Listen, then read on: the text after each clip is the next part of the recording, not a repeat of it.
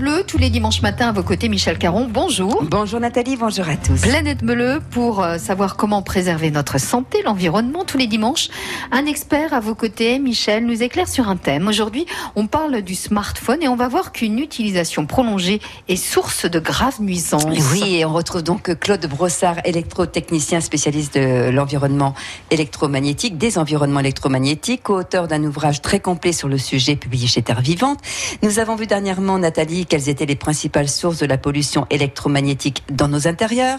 On a notamment recensé le portable et Claude Brossard nous parle spécifiquement des précautions à prendre avec le smartphone qui présente entre autres des risques de tumeurs au cerveau. Le smartphone, dans notre environnement quotidien, c'est l'appareil qui nous soumet aux rayonnements les plus importants. Pendant une communication, le smartphone, le plus souvent, on le met tout contre l'oreille donc euh, l'oreille, le cerveau sont très exposés aux ondes à cause de la proximité. Les études montrent justement qu'il y a des risques de tumeurs au cerveau pour les utilisateurs qui en font un usage intensif. Les problèmes ne se déclarent pas immédiatement, mais ça peut être après des années, voire 10, euh, 20 ans d'utilisation. Les effets négatifs du smartphone sont liés à son utilisation. Donc s'il est éteint en veille ou en mode avion, il n'y a pas d'émission d'ondes, Michel. Cependant, même quand on n'est pas en communication, les ondes passent. Même si on n'est pas en communication, le Wi-Fi est, activé ou, d'autres fonctions.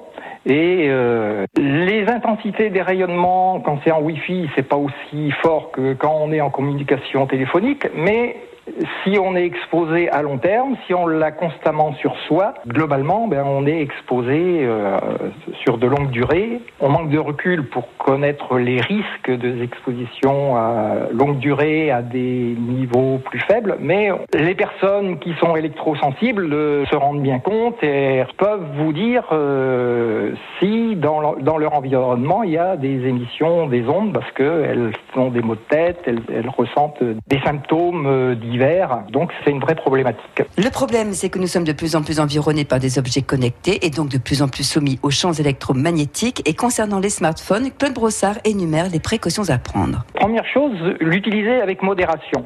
À chaque fois qu'on peut utiliser un téléphone filaire, euh, un objet connecté par câble, ça nous évite d'être soumis à des ondes électromagnétiques. Donc utiliser à chaque fois que possible un téléphone filaire au lieu d'un téléphone euh, portable ou d'un téléphone sans fil. Pour l'utilisation du portable, on peut utiliser tous les moyens qui permettent de l'éloigner de la tête. Donc par exemple l'oreillette ou la fonction haut-parleur. En prenant ces précautions, là on va diviser par 10 ou par 20 l'intensité de l'exposition aux ondes. Il faut aussi éviter de téléphoner quand la liaison n'est pas de bonne qualité, quand on a peu de réseau, parce que dans ces cas-là, il émet à la puissance maximale. Même problème si on l'utilise en se déplaçant, que ce soit en voiture, en train ou autre. Quand on se déplace, le téléphone, le smartphone va être constamment en recherche du réseau. De ce fait, il va émettre à la puissance maximale. Et les portables utilisés de plus en plus jeunes.